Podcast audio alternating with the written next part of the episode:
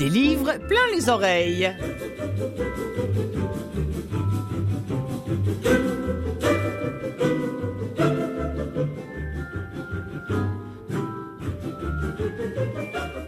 Bonjour les amis, comment allez-vous Clotilde C'est en votre compagnie pour vous présenter cette émission qui, faut-il le rappeler, mais oui, et je le fais à chaque semaine, ne se consacre qu'aux livres audio. Je suis très fière de présenter cette émission partout dans la, dans la francophonie et de faire la, oui, la, la promotion de ces livres qui s'enregistrent ici ou encore à l'extérieur de nos frontières dès l'instant que euh, c'est en français. C'est tout bête, mais c'est la loi de, de l'émission. Alors, euh, cette semaine, en première partie, écoutez, j'ai un sujet qui fait mal. J'ai un sujet qui, sans mauvais jeu de mots, est un sujet lourd, un sujet pesant. Et je me demandais comment j'allais l'approcher, ce sujet-là, et il m'est venu une image. Vous savez, quand vous êtes dans un autobus et qu'une personne alcoolique ou une personne, je sais pas, moi, hypersexuée ou encore euh, euh, dépendante au jeu, par exemple, monte dans le même autobus que vous, Bon, si la personne n'est ni sous, ni en crise, ni quoi que ce soit, ça n'est jamais qu'une personne qui, comme vous, monte dans l'autobus, on s'entend. Elle n'est pas définie par ce qu'elle est, ni ce qu'elle fait, euh, quand elle n'est pas dans un autobus. Donc, c'est idem quand elle monte dans l'autobus. Maintenant, c'est une personne obèse, appelons-la grosse parce que c'est le mot qu'Edith Bernier, mon invité, euh, non seulement elle choisit, mais elle, veut veut qu'on nomme les choses. Donc, une personne grosse monte dans l'autobus et s'assoit sur le seul siège disponible. Et mettons qu'elle empiète un petit peu sur les cuisses des deux autres de chaque côté. Qu'est-ce que vous allez penser? Allez-vous la juger? Est-ce que vous aurez spontanément une idée négative de cette personne-là? Des portions qu'elle avale? Du manque de volonté dont elle fait preuve, hein et surtout du surpoids si encombrant dans un autobus. Voyons, elle prend bien de la place, un peu de décence. Oh, allez, allez, allez. Ne me dites pas, non, non, non, ne me dites pas que ça vous a jamais traversé l'esprit. Moi, je l'avoue, oui, ça m'a traversé l'esprit. C'est dans ces cas-là que la grossophobie nous guette, me guette, vous guette et nous guette tous. La personne toute désignée pour parler, écrire et lire sur la grossophobie, c'est Edith Bernier. Elle est autrice du livre Grosse et puis et de bien d'autres euh, livres et articles et on va, on va en parler avec elle. Connaître et combattre la grossophobie. Il est aujourd'hui disponible en audio, ce livre bien sûr, sinon je ne vous en parlerai pas, c'est édité chez Campus. Je vais l'accueillir dans quelques minutes, mais avant vous présenter euh, à l'émission il va y avoir des autrices québécoises qui se font remarquer en Europe et plus particulièrement en France. Je pense à Roxane Bouchard et André A. Michaud, dont on va écouter les extraits de leurs livres respectifs, et évidemment des nouveautés littéraires, audio, d'ici et d'ailleurs, à se glisser entre les oreilles. Mais d'abord, un extrait de l'introduction de ce livre Grandir sans grossophobie, juste avant d'accueillir Édith Bernier. La pression de correspondre à une image corporelle dans la norme et partout.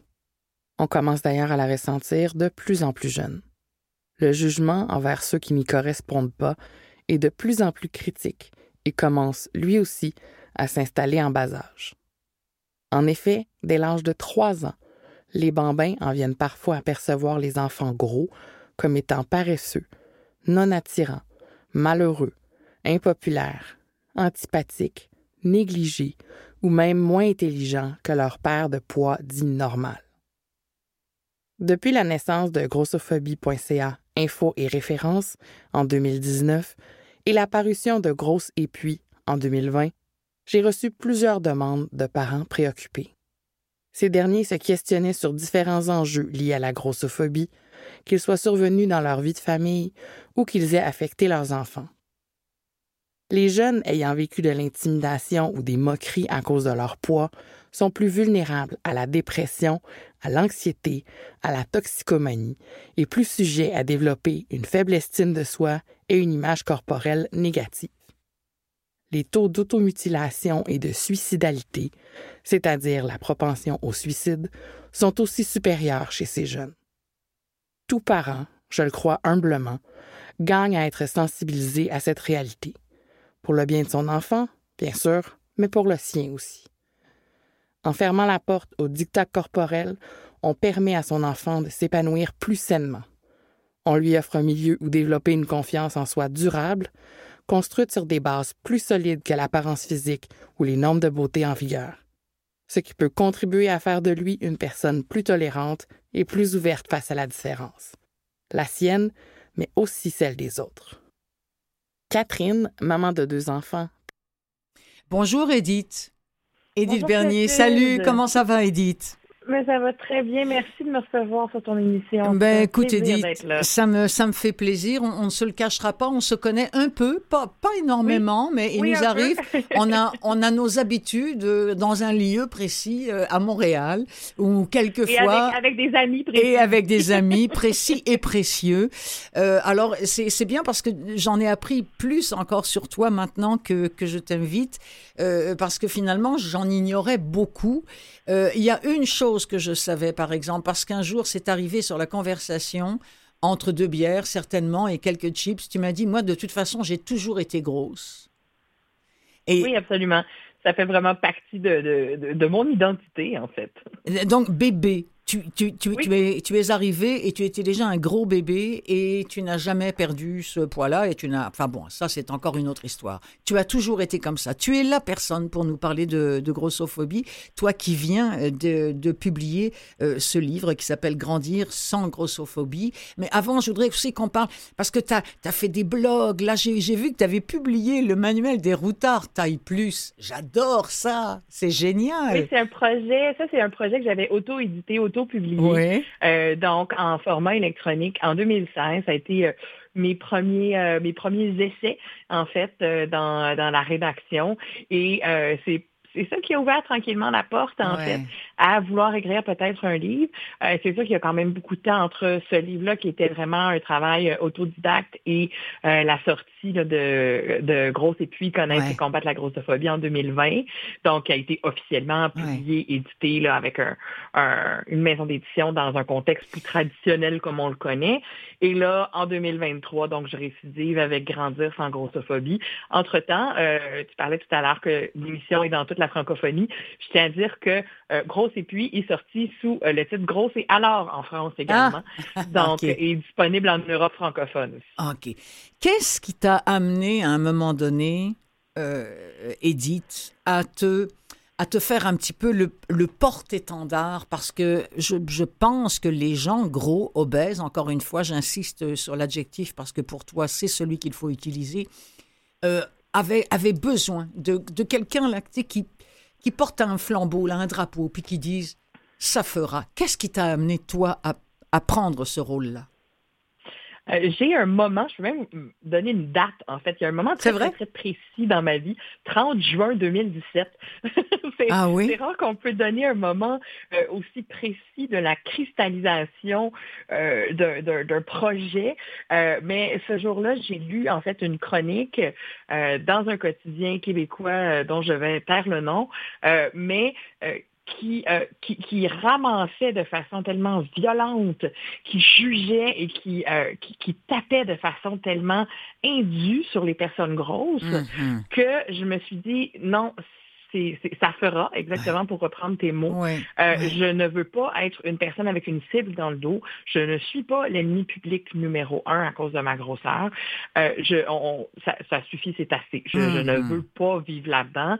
Et euh, ayant aussi eu la chance d'avoir probablement une enfance, une adolescence, peut-être même une jeune adulte qui a été moins marqué malgré tout, même si j'ai été profondément marquée par, par la grossophobie, on ne se racontera pas d'histoire, mais je pense que j'ai peut-être développé moins de trauma parce que ma famille, par exemple, n'était pas particulièrement grossophobe, donc ne l'était pas en fait. Hmm. Donc, je pense que peut-être que, alors que d'autres étaient encore très pris dans la guérison de ces blessures-là, hmm. de ces traumas-là, euh, moi j'étais, j'ai eu la chance, j'ai le privilège même d'être rendu euh, au-delà de la guérison et là d'être vraiment dans la proaction, dans hmm. la sensibilisation. Et, et donc c'est un peu ça, tout ça qui s'est cristallisé après des années de, de ce que j'appelle du militantisme vraiment plus fâchée. Hmm. Euh, j'ai vraiment décidé donc de, avec le lancement de grossophobie.ca en 2019, d'aller vraiment dans sensibilisation, dans l'éducation, mmh. la prévention, euh, vraiment d'y aller avec, bon, ben si vous savez pas où commencer, voici où commencer. Oui. Et ce livre-là, c'est ça. Prendre des gens, ben c'est ça. Ce livre-là, Grandir sans grossophobie, euh, et, et, et, cette, et la version pour les parents particulièrement. Oui. Donc, de ce processus-là, parce que euh, Grosse et puis avait aussi quand même une notion très, euh, très introductive, très de éléments ou euh, guide de base, de référence sur la grossophobie aussi. Qu'est-ce que c'est la grossophobie, Edith Bernier? Parce que, parce que, non, mais je, je, vais te dire pourquoi je te le demande. Oui. Euh, ça fait cent mille fois, un million de fois. Mais c'est parce que je suis encore convaincue qu'il y a des gens qui ne se sentent pas concernés ou qui font Ah non, non, absolument pas. Moi, grossophobe, hein? Ben, la grossophobie, en fait, bon, la définition officielle au Robert, au dictionnaire Robert, c'est l'ensemble des comportements, des attitudes, euh, des sentiments qui sont discriminatoires à l'égard des personnes grosses. Bon, la personne dans, l'autobus, par exemple, c'était c'était Voilà, ton exemple était, était, très était très bien.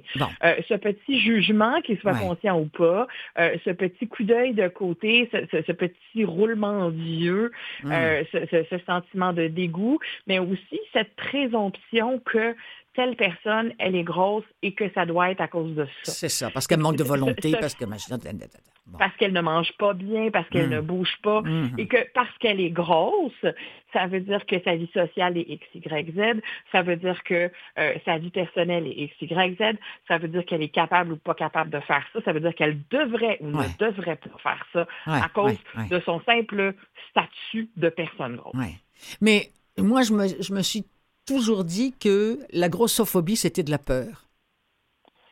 Ben, la grossophobie, en fait, phobie, c'est souvent associé à la peur, mais euh, dans les faits, si on cherche, hein, pensez au mot homophobie. Homophobie, c'est pas la peur des personnes homosexuelles. Non, mais c'est la peur de, le devenir, non? Parce que c'est la peur de le devenir.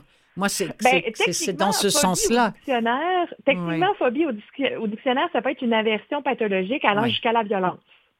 Donc, une aversion, on n'est plus dans la peur, on est dans le rejet. On est dans un rejet même agressif, hmm. violent. Donc, moi, euh, la grossophobie, c'est du rejet. C'est comme l'islamophobie, c'est comme euh, l'homophobie, c'est comme la transphobie, euh, mm. la xénophobie. C'est du rejet, c'est du rejet qui peut aller jusqu'à la violence. Voilà. Edith, on va, Edith Bernier, on va écouter un autre extrait de, de ton livre, lu par toi-même, Grandir sans grossophobie, parce que c'est bien beau, euh, mais une fois qu'on est grossophobe, il faut en avoir conscience pour s'en libérer. La prise de conscience de sa propre grossophobie est la première étape afin de s'en débarrasser une bonne fois pour toutes. Ce n'est pas un processus qui est facile, court ou simple, mais il est tout à fait faisable. Le filtre grossophobe qui teinte nos existences, souvent sans qu'on s'en aperçoive, peut être très lourd à porter. Ce n'est qu'une fois qu'on réalise l'ampleur de son effet sur nos mots et nos divers choix, des plus insignifiants aux plus importants, que l'on constate à quel point la grossophobie s'insère insidieusement dans nos vies. Est-ce que le mot gros, même lorsque mentionné sans sous-entendu négatif, vous fait grincer des dents? Vous êtes-vous déjà dit d'une personne que ses vêtements ne l'avantageaient pas? Avez-vous déjà refusé de fréquenter intimement une personne simplement à cause de sa grosseur? Vous êtes-vous déjà surpris à juger le contenu de l'assiette d'une personne au restaurant en fonction de son poids? Ressentez-vous une certaine réticence ou un malaise à l'idée de vous retrouver avec une ou plusieurs personnes grosses? Il est fort possible que vous n'ayez pas mis le doigt dessus avant maintenant, mais sachez que ces réactions et ces inconforts qui surviennent pour différentes raisons lorsqu'on est en contact ou en présence de personnes grosses émanent de la grossophobie. La bonne nouvelle, prendre conscience de ces comportements est déjà un immense pas vers leur abolition.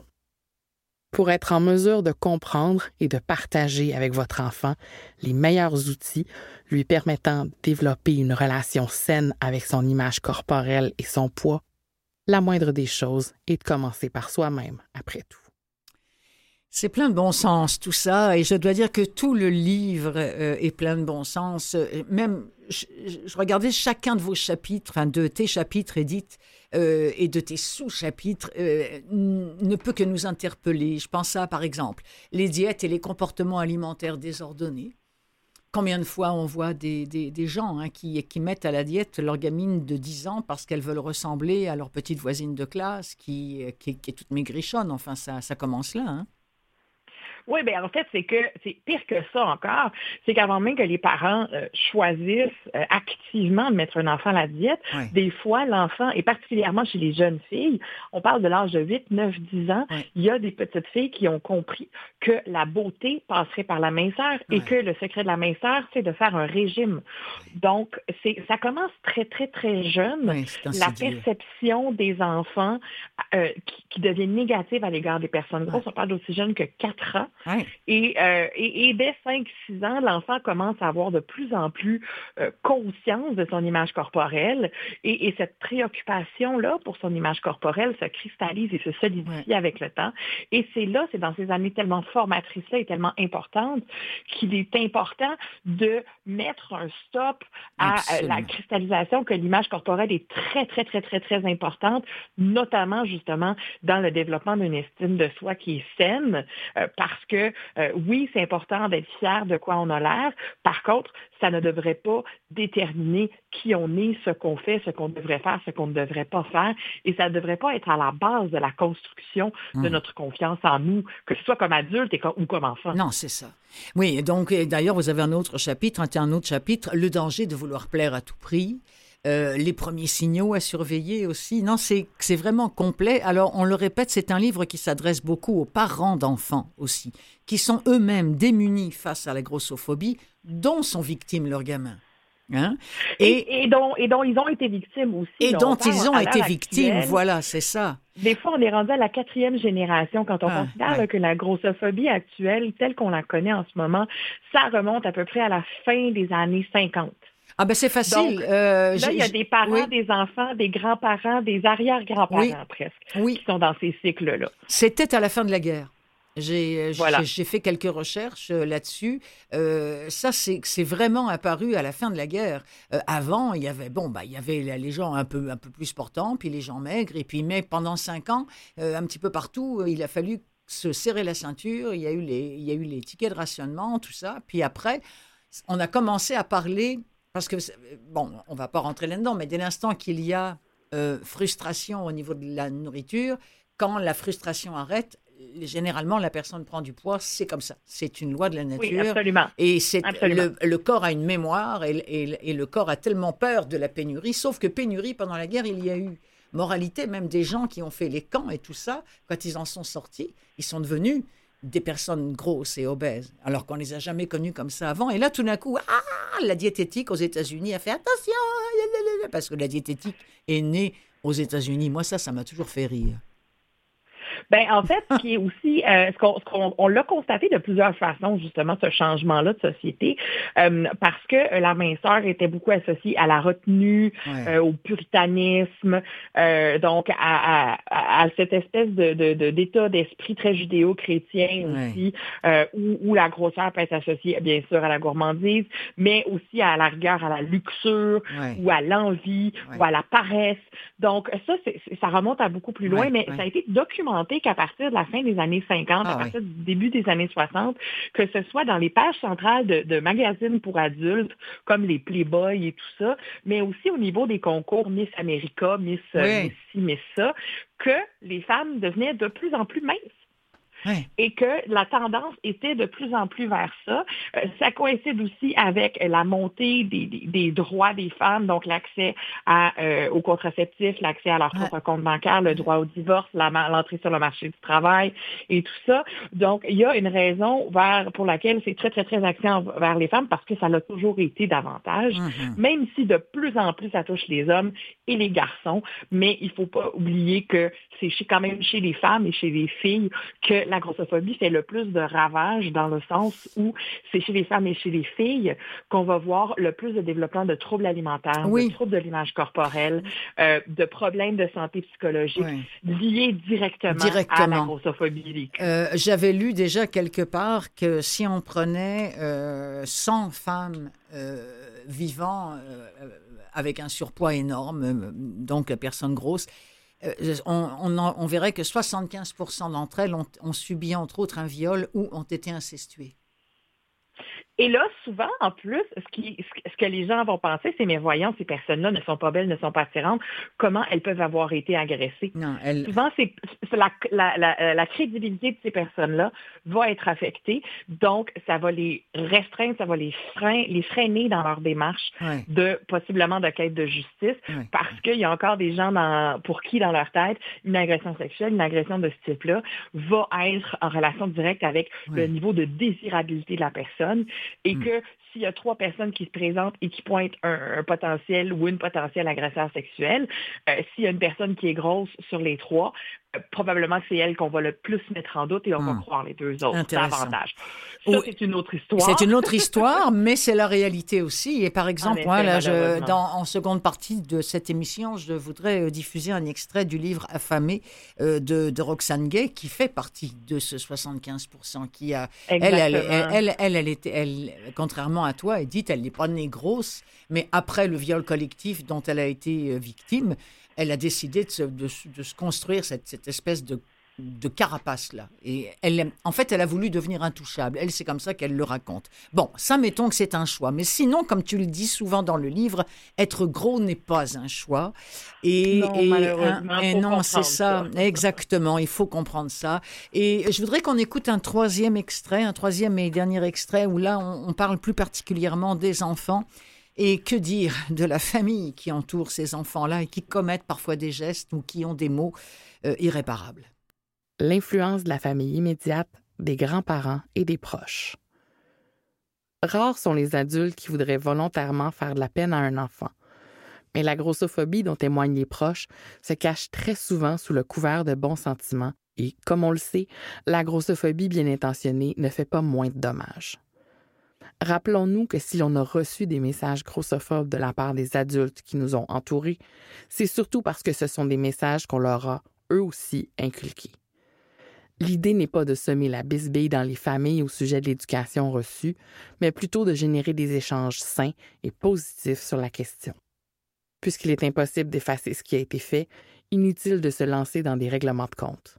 Mieux vaut regarder vers l'avant. Des exemples de grossophobie venant des proches?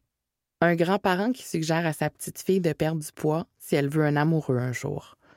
Une tante qui glorifie à qui veut bien l'entendre le succès de sa dernière diète un cousin qui jette un regard désapprobateur au contenu d'une assiette, suivi de Es-tu sûr que tu devrais manger tout ça?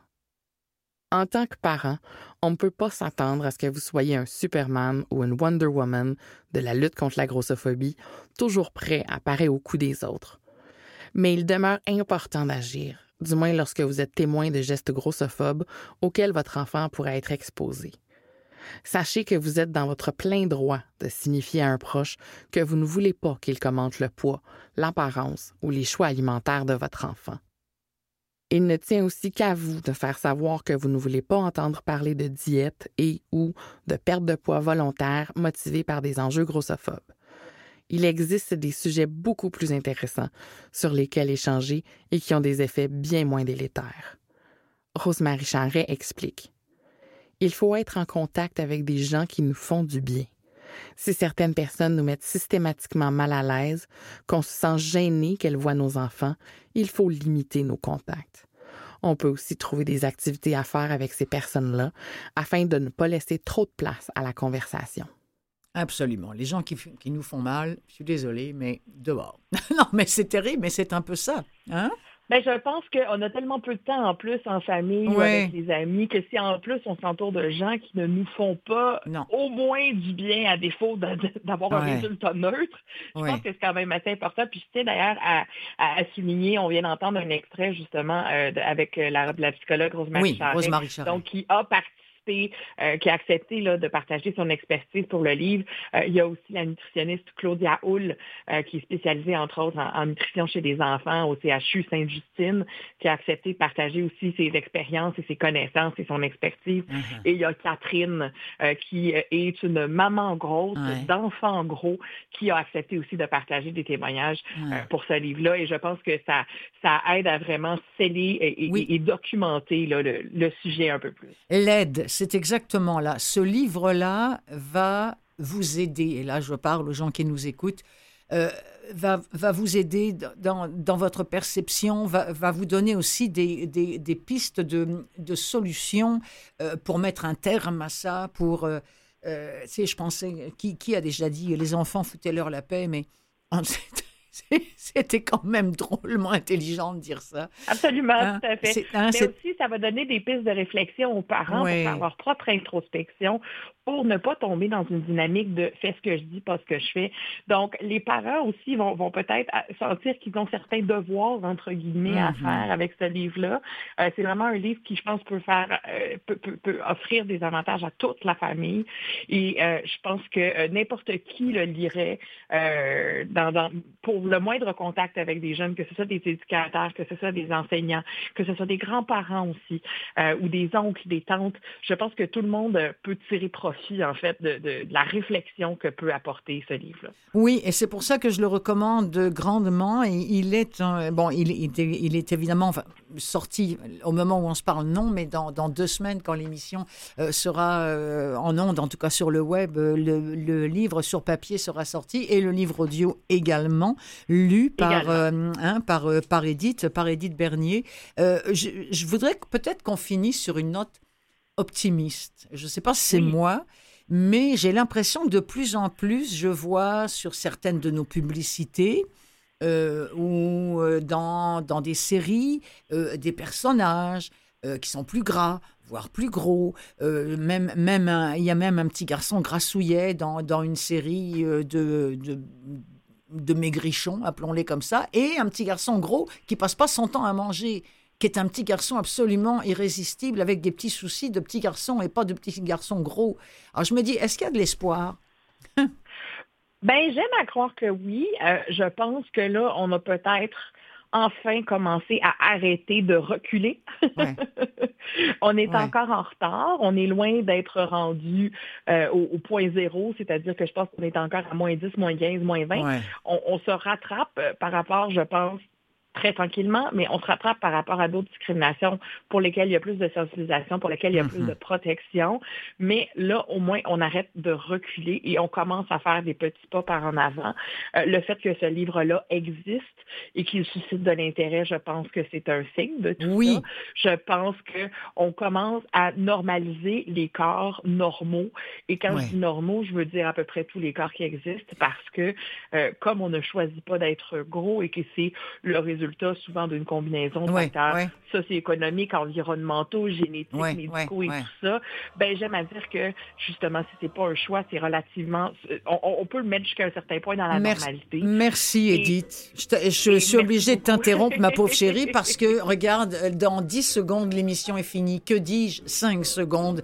Merci Edith. Merci pour grandir sans grossophobie. Des livres plein les oreilles, seconde partie.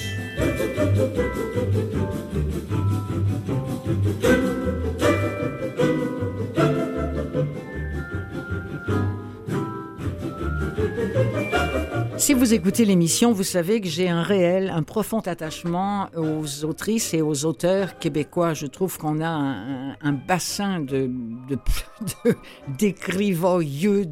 talents ici que je, n'arrête pas de, vanter euh, leurs mots et je continuerai de le faire. Alors c'est toujours satisfaisant quand, quand j'ai feuille un magazine, bah, que ce soit sur du bon vieux papier ou sur le net, de constater que des autrices et auteurs du Québec sont reconnus, notamment en France, que les Français en parlent de l'autre côté, euh, qu'ils les invitent, qu'ils leur donnent des prix, et tout ça, et tout ça, et tout ça, j'adore. Cette semaine, je voudrais saluer Roxane Bouchard et Andréa Michaud, toutes deux québécoises, qui ont toutes deux une plume magnifique dans leur genre respectif, le polar acadien, pardon, gaspésien pour l'une, et le trouble et le ténébreux pour l'autre. Et elles font toutes les deux l'objet d'invitations en France. Vraiment, je les adore. Elles sont toutes les deux venues à cette émission. Et bien, comme je me réjouis pour elle, je voudrais porter à votre attention quelques extraits du travail qui vont faire, je l'espère, euh, qui ont fait déjà leur succès ici et qui, je l'espère, vont faire leur succès en France.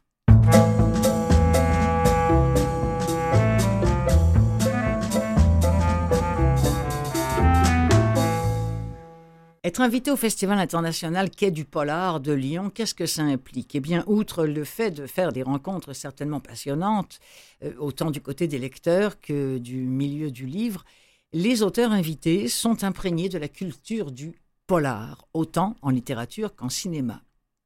Alors nous étions Le sel de la mer, publié en France aux éditions euh, de, l'Aube.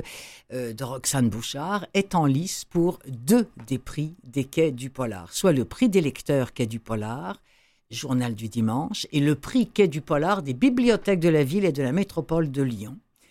Quant à Andréa Michaud, que j'avais également accueilli à cette émission, elle avait remporté en 2017 le prix des lecteurs quais du Polar pour son roman Bondré la 19e édition du Festival international Quai du Polar. Ça va se tenir cette année du 31 mars au 2 avril 2023. Bien sûr, j'aurai l'occasion de vous dire si l'une des deux euh, a remporté un prix. Il y a plus de 120 auteurs et autrices du monde qui sont attendus, de nombreux prix littéraires qui vont être remis. Et cette année, un nouveau prix d'ailleurs sera remis, le prix Polar et Justice en partenariat avec le tribunal judiciaire de Lyon et le magazine Society. En ce qui concerne Nous étions le sel de la mer de Roxane Bouchard, c'est le premier livre d'une trilogie formidable avec le, commissaire, l'inspecteur Morales. Et vraiment, ça se passe en Gaspésie, dans le milieu des pêcheurs. Le premier, c'est vital. Ça a l'air qu'il a ramassé un cadavre dans ses filets. C'est comme ça que ça commence. Il l'a dit dans sa radio. Je veux qu'on t'en raconte des histoires de marins. Reste avec nous autres, puis tu vas en avoir, la petite. Celui qui parle, je ne sais plus son nom, mais il parle à Catherine Day, qui est venue en Gaspésie pour chercher des réponses. Et au hasard de ses excursions sur la grève, elle va rencontrer les pêcheurs de la baie des Chaleurs. Eux savent depuis très longtemps qu'il ne faut rien attendre. On devine pourtant bientôt que Catherine, qui cherche une certaine Marie Galant, Garant, pardon, ne la retrouvera jamais. Et pour cause, c'est le corps de cette Marie Garant on a retrouvé dans les filets, dans les filets de Vital. Alors, c'est un, un roman d'atmosphère, c'est un, un roman d'état d'âme. Dans Coup de pouce, il avait été écrit à l'époque quand c'est sorti. On tombe totalement sous le charme de cette écriture ondoyante et colorée. J'abonde. On écoute un extrait de, du livre de Roxane Bouchard. Nous étions le sel de la mer.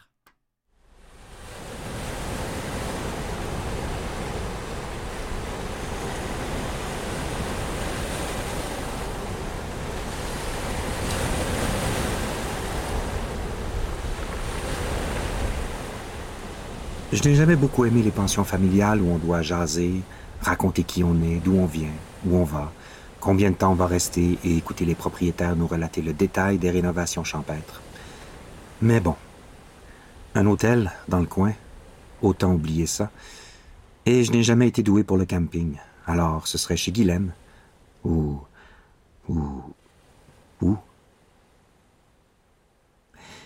Il a ramassé mon assiette, mon verre vide, et a déposé une tasse sur le comptoir avant de revenir à la charge en pointant un index interrogateur vers mon sac à main. Si vous cherchez quelqu'un d'ici, je peux sûrement vous aider. J'hésitais. J'ai fait pivoter mon banc vers le fond du bistrot. Je m'en souviens parce que je ne pensais qu'à la mer, à son odeur lourde, à la grève qui s'assombrissait lentement et qui se cacherait tantôt sous l'édredon opaque de la nuit. Sans lumière, on voyait quoi de ce côté-là? Je m'en vais vous dire rien qu'une affaire, je connais bien du monde dans le coin. J'ignorais encore comment parler de cette femme. Elle avait toujours été imprononçable, et voilà que, du jour au lendemain, je devais dire son nom d'une manière détachée. Fallait-il le tourner sept fois autour de ma langue, le rouler dans ma bouche comme un vin rare ou le concasser avec les molaires pour l'attendrir? C'est quoi déjà euh, le nom que vous cherchez? Il faudrait s'y habituer, du moins pour quelque temps, faire semblant, l'insérer dans mon répertoire, sinon familial, du moins langagier. Alors pour la première fois, en contemplant la mer, je l'ai dit. J'ai pris une large inspiration et je l'ai avoué. Marie Garant, vous la connaissez? Il a reculé d'un pas. Son visage allumé s'est éteint comme la flamme d'une chandelle soufflée brusquement. Il m'a détaillé, attentif et suspicieux. C'est une amie à vous? Non. À vrai dire, euh, je la connais pas. Il a repris le verre qu'il s'est mis à frotter de bon cœur. Ouf, ben j'ai eu peur. Parce que je m'en vais vous dire que Marie Garant, c'est pas une femme qu'on aime. Surtout qu'à votre place, comme touriste, j'en parlerai pas trop trop parce que ça vous donnera pas des amis vite vite. Pardon? Mais vous venez pas d'ici, ça fait que vous pouvez pas savoir, c'est bien sûr. Non, je peux pas savoir.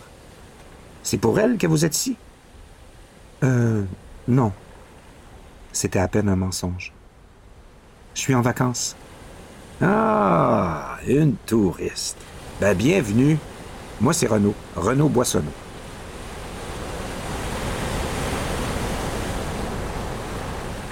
Nous étions le sel de la mer de Roxane Bouchard, à qui on souhaite un prix en France à la fin du mois de mars. La voix, vous l'avez peut-être reconnue, c'était celle de Paul Doucet. Le livre était sorti euh, il y a trois ans maintenant chez VLB et il a été euh, édité par VVLA, Vues et Voix, livre audio, euh, il y a maintenant deux ans. Nous étions le sel de la mer. Je vous ai parlé aussi d'un autre livre euh, qui va se, retrouver euh, en France et qui va être célébré et, je l'espère, primé. Il s'agit de Bondré, d'André A. Michaud, euh, qui était sorti sur papier par, aux éditions Québec-Amérique et il vient de sortir il y a très peu de temps chez Audio, Livre Audio, donc la maison de Radio-Canada, qui fait aussi dans le livre audio gratuit. Euh, ce livre, attendez, il a, il a reçu le prix SNCF du Polar 2019. Ça, c'est génial. Ça veut dire la SNCF, ce sont les trains en France. Alors, autrement dit, c'est le Via Rail français. Autrement dit, il a été beaucoup lu dans les trains français. Bondré euh, de Andrea Michaud.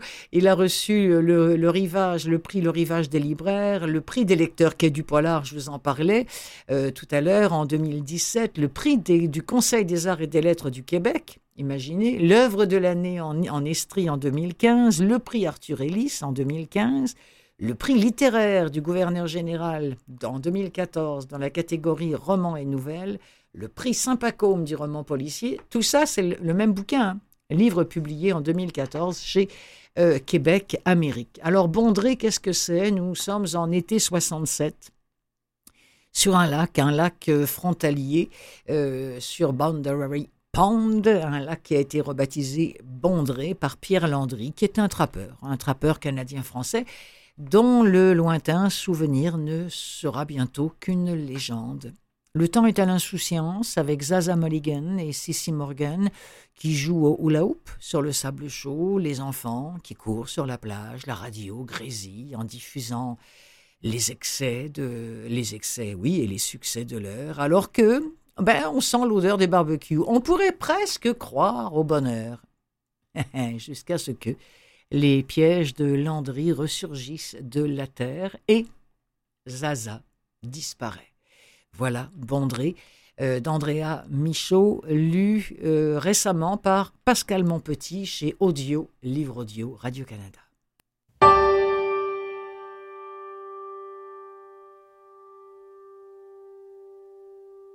Bondré est un territoire où les ombres résistent aux lumières les plus crues, une enclave dont l'abondante végétation conserve le souvenir des forêts intouchées qui couvraient le continent nord-américain il y a de cela trois ou quatre siècles. Son nom provient d'une déformation de boundary, frontière. Aucune ligne de démarcation, pourtant, ne signale l'appartenance de ce lieu à un pays autre que celui des forêts tempérées s'étalant du Maine aux États-Unis jusqu'au sud-est de la Beauce au Québec.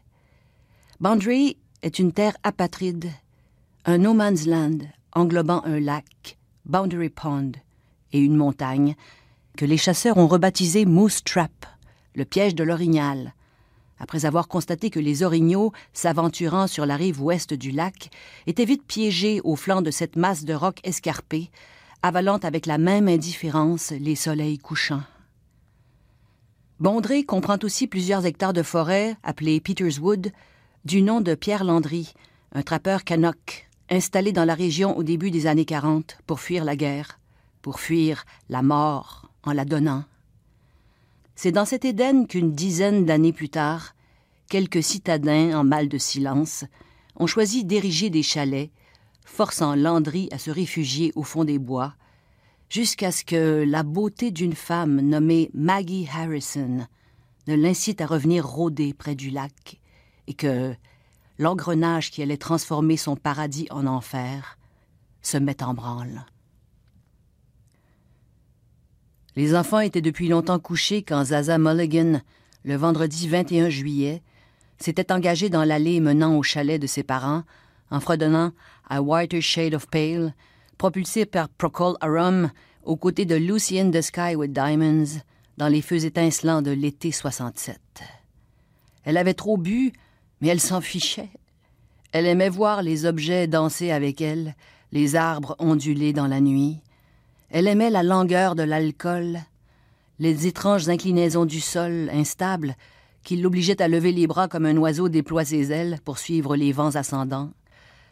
Bird, bird, sweet bird, chantait-elle, sur un air qui n'avait aucun sens, un air de jeune fille saoule, ses longs bras mimant l'albatros, les oiseaux d'autres cieux tanguant au-dessus des mers déferlantes. Tout bougeait autour d'elle, tout s'animait d'une vie molle, jusqu'à la serrure de la porte d'entrée, dans laquelle elle ne parvenait pas à introduire sa clé. Never mind, car elle n'avait pas vraiment envie de rentrer. La nuit était trop belle, les étoiles trop lumineuses. Elle avait donc rebroussé chemin, retraversé l'allée bordée de cèdres, puis elle avait marché sans autre but que de s'enivrer de son ivresse.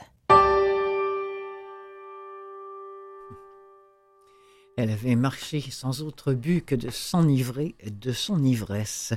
Bondré, en fait, moi je le, francise, mais vous avez entendu comme moi Pascal Monpetit, Bondré, qui l'anglicise à fond. J'imagine que Andrea Michaud, c'est comme ça qu'elle l'aurait euh, lu euh, également chez Québec Amérique sur papier, mais en édition audio à Radio-Canada, chez Audio Livre Audio.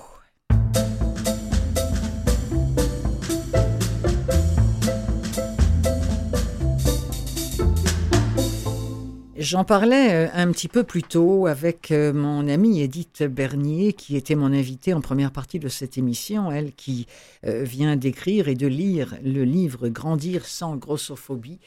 Je ne remercierai jamais assez les personnes qui m'ont choisi pour lire à voix haute le livre d'une femme qui s'appelle Roxane Gay. Le titre du livre, Affamé.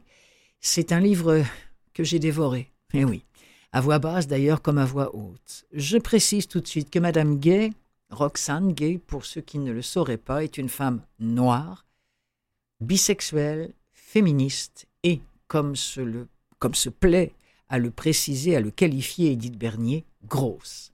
Elle est très grosse. Et dans ce corps immense et derrière cette gigantesque intelligence se terre une jeune femme. Oh, une adolescente, meurtrie, L'adulte euh, est diplômé de rhétorique et de communication, enseignante, conférencière, essayiste, romancière.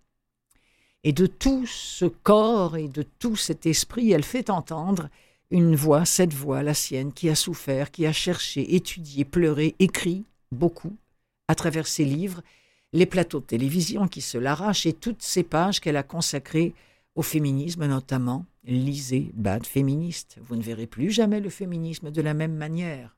Elle le lapide comme elle lui rend hommage. Elle vilipende les femmes qui se font du mal, comme si les femmes avaient besoin de se déchirer entre elles, écrit-elle. Mais bon, revenons à Affamé. À 12 ans, Roxane Gay est victime d'un viol collectif, orchestré par celui qu'elle croit être son petit ami. Elle y perd son enfance, son innocence, elle grandit en taisant ce drame à son entourage, mais pour survivre, elle se met à manger. Tout le temps. Elle fait de la nourriture son refuge et de la graisse, là aussi on en parlait tantôt avec Edith Bernier, elle fait de la graisse une espèce de forteresse qu'elle érige pour se protéger du désir des hommes. Elle devient obèse, et dans cet ouvrage introspectif, affamé, elle nous raconte l'histoire de son corps, de sa faim, de sa détresse, de sa volonté de disparaître, intimement et paradoxalement liée à son furieux désir d'être vue, comprise et aimée. Alors elle y décrit l'incessant combat qu'elle doit mener, l'un des plus douloureux qui soit, tant physiquement que psychologiquement, parce qu'être obèse est socialement inacceptable Par son témoignage absolument résolument touchant, Roxane Gay partage avec nous une leçon de vie fondamentale. Nous devrions tous faire preuve de bienveillance envers la réalité du corps des autres et nous réconcilier avec le nôtre. Voici le tout début du livre, enregistré euh, en 2019 dans les studios de chez Vues et Voix et c'est disponible en audio sur le catalogue de VVLA, Vues et Voix livre audio. Ben, c'est le livre de Roxane Gay affamé et c'est lu par moi-même. Chapitre 2 L'histoire de mon corps n'est pas le récit d'un triomphe. Ce n'est pas un récit sur la perte de poids. Il n'y aura pas de photo présentant une version amaigrie de moi-même, mon corps est lancé étalé sur la jaquette de ce livre où je me tiendrai debout dans l'une des jambes du pantalon de mon ancien moi hypertrophié. Ceci n'est pas un livre censé motiver. Je n'ai pas d'idée géniale sur ce qu'il faut faire pour vaincre un corps et des appétits incontrôlables. Mon histoire n'est pas celle d'une réussite. Ce n'est qu'une histoire vraie. J'aimerais tellement pouvoir écrire un livre sur une perte de poids triomphale, sur la façon dont j'aurais appris à mieux vivre avec mes démons. J'aimerais pouvoir écrire un livre qui raconte que je suis en paix, que je m'aime comme je suis, quelle que soit ma corpulence. À la place, j'ai écrit celui-ci, le plus difficile que j'ai jamais écrit, bien plus difficile que je n'aurais pu l'imaginer. Quand j'ai commencé à famer, j'étais certaine que les mots me viendraient aussi facilement que d'habitude. Et que pouvait-il y avoir de plus facile que d'écrire sur le corps dans lequel j'avais vécu pendant plus de quarante ans? Mais je me suis vite aperçu que je n'écrivais pas seulement un récit sur mon corps. J'étais en train de me forcer à regarder ce qu'il avait enduré, le poids que j'avais pris et à quel point il avait été difficile de vivre avec, puis de le perdre. J'ai été obligé de regarder en face mes secrets les plus inavouables. J'ai mis mes tripes sur la table. Je me suis exposé. Ce n'est pas simple. Ce n'est pas facile. J'aimerais avoir assez de force et de volonté pour vous raconter une histoire triomphale. Je suis en quête de cette force et de cette volonté. Je suis déterminé à être plus que mon corps, plus que ce qu'il a enduré, plus que ce qu'il est devenu. Cette détermination, cependant, ne m'a pas mené bien loin. Ce livre est une confession. Il dévoile mes facettes les plus laides, les plus faibles, les plus à vif. C'est ma vérité. C'est un récit sur mon corps parce que trop souvent, les histoires des corps comme le mien sont ignorées, écartées ou tournées en dérision. Les gens voient des corps comme le mien et ont des a priori. Ils croient qu'ils connaissent le pourquoi de mon corps. Ce n'est pas le cas. Ceci n'est pas l'histoire d'un triomphe, mais c'est une histoire qui exige d'être racontée et qui mérite d'être entendu. Ceci est un livre sur mon corps, sur ma faim, et au bout du compte sur le fait de disparaître, d'être perdu et de vouloir, de tellement vouloir être vue et comprise. Ceci est un livre sur la façon dont j'ai appris, bien que lentement, à accepter d'être vue et comprise.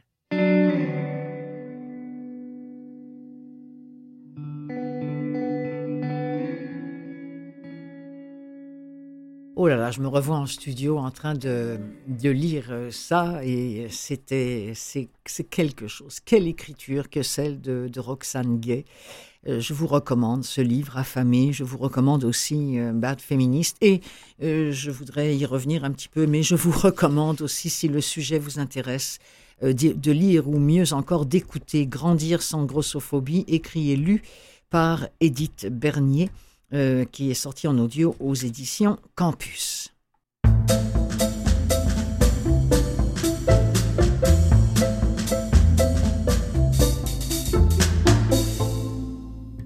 J'ai une petite nouveauté euh, pour vous. Bah, pourquoi je dis petite? J'ai une nouveauté pour vous et c'est une. Euh, moi, j'avais hâte de, de lire ce, livre-là, écrit par Pascal Le Robert Dillard, lu par Christophe Bros. C'est sorti aux éditions de, des livres audio Lizzie, L-I-Z-I-E, mais cela dit, vous pouvez retrouver ça dans, pas mal de, de catalogues. Écoutez, euh, ça a été sélectionné pour le prix Interallié 2022, euh, sélection du Grand Prix de l'Académie 2022, sélection euh, au Goncourt 2022, sélectionné également au Goncourt des lycéens et lauréat du prix Le Temps retrouvé, présidé par Douglas Kennedy. Et on y présente le portrait saisissant d'une jeune fille victime des bonnes intentions, la vérité n'est jamais celle que l'on imagine et il est parfois bénéfique de remettre en question notre intime conviction. Pascal Robert Diard raconte l'histoire d'une jeune fille qui ment. Quand les institutions sont décriées pour leur indifférence, l'autrice montre des adultes remplis de bonnes intentions. À l'heure où la littérature abonde en pénalistes retors ou flamboyants, la petite menteuse raconte la manière dont une avocate exerce avec finesse son métier. La petite menteuse en question a 15 ans, elle s'appelle Lisa, c'est une adolescente en vrac, à la spontanéité déroutante. Elle a eu des seins avant les autres filles, vous savez, de ceux qui excitent les jeunes garçons. Mais Lisa, elle a une sale réputation. Un jour, elle change, elle devient sombre, et elle est souvent au bord des larmes. Alors les professeurs s'en inquiètent, s'en inquiètent, et Lisa n'a plus d'issue pour sortir de son adolescence troublée, violente. Elle est acculée, et elle finit par avouer un homme a abusé d'elle et les soupçons se portent sur un certain Marco, un ouvrier venu faire des travaux chez ses parents. En première instance, il est quand même condamné à dix ans de prison. Là, l'extrait qu'on va entendre, c'est dans le bureau d'Alice, qui est une avocate de province qui reçoit la visite de cette jeune femme. Elle est désormais majeure et Lisa l'a choisie pour le procès en appel car elle préfère être défendue par une femme et Alice va reprendre le dossier de façon méthodique. Elle va chercher les erreurs d'aiguillage, les fausses pistes, vous savez, celles qui donnent le vertige, puis elle va finir par découvrir la vérité. Avec l'histoire de Lisa, elle commence le procès le plus périlleux de sa carrière, celui de défendre une victime qui a sciemment menti. Extrait. C'est pas ce que je pense, moi. En tout cas, vous l'avez vu à mon procès. Alice écarquilla les yeux. À votre procès? Oui, c'était il y a sept mois. Vous étiez venu vous asseoir à côté de l'avocat de la défense, maître Terry. Vous êtes resté un bon moment avec lui. Alice connaissait bien Terry. Lui aussi était spécialiste en quelque sorte, mais de l'autre côté. En défense des violeurs et des pères incestueux. Elle garda sa réflexion pour elle. Il lui arrivait souvent de pousser la porte des assises entre deux rendez-vous au palais ou en attendant que son affaire soit appelée dans une des salles voisines. Elle avait toujours aimé ça, humer l'atmosphère des audiences. Mon odeur d'écurie, disait-elle. L'expression n'était pas d'elle. Elle l'avait lue il y a longtemps dans un simnon. Elle ne savait plus lequel, mais la phrase lui était restée. La jeune femme l'observait. Elle était manifestement déçue par son silence. Vous étiez là quand j'ai fait un malaise. Moi, je me souviens très bien de vous, surtout de votre regard. Ah bon? Qu'avait-il de si particulier? Il était dur. Mais qu'est-ce qu'elle fichait dans son bureau, cette fille? À la dévisager, les bras croisés, si son regard ne lui plaisait pas. Ça doit être le métier qui veut ça. J'imagine que vous étiez dans une grande détresse. Plus que ce que vous croyez. Des images lui revenaient. Il lui semblait maintenant revoir cette plaignante toute tremblante à la barre. Aucun son ne sortait de sa bouche. Le client de Terry hurlait et l'injuriait. Elle s'était affaissée au milieu du prétoire, le président avait dû suspendre l'audience. Alice était restée avec Terry, qui écumait sur son banc. Le con, il a tout gâché, c'est mort. Elle se souvenait même de la phrase qu'il lui avait murmurée en désignant son adversaire penché sur la jeune fille en pleurs. Regarde-moi ce gommeux avec ses mocassins à pompons. C'était donc le fameux Laurentin. Je vous ai apporté mon dossier. Elle plongea la main dans son sac à dos et déposa une épaisse pochette en plastique sur le bureau. Je sais pas s'il y a tout dedans, je l'ai même pas ouverte. Je l'ai demandé à ma mère. Elle m'a pas posé de questions. C'est compliqué entre nous deux, parler de tout ça. Et maître Laurentin, vous l'avez prévenu? Il sait rien non plus. Vous êtes la première personne que je viens voir. En cherchant des noms d'avocats sur Internet, je suis tombé sur votre photo et je vous ai reconnu. Lisa Charvet semblait hésiter à lui dire autre chose. Alice l'encouragea du regard. Hmm. J'ai peur, je veux pas y aller.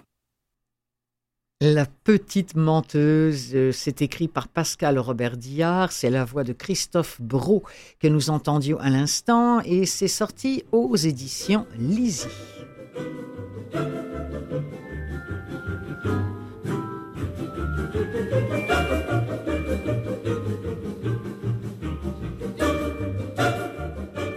C'est ainsi que se referme cette émission des livres plein les oreilles qu'il m'a fait grand plaisir de, préparer euh, et d'animer pour vous. Je voudrais remercier Mathieu Tessier qui m'appuie toujours en régie à chaque semaine. Je voudrais aussi remercier euh, mon invité cette semaine en la personne de Edith Bernier euh, qui est venue nous parler avec tellement d'éloquence de ce drame parce que c'en est un que vivent beaucoup de gens, le drame de la grossophobie. Voilà, un petit coup dans le micro. Ça, c'est pour vous saluer et pour de la main et pour vous dire que je vous retrouve la semaine prochaine. C'est Clotilde Sey. Passez une bonne semaine, bonne lecture audio.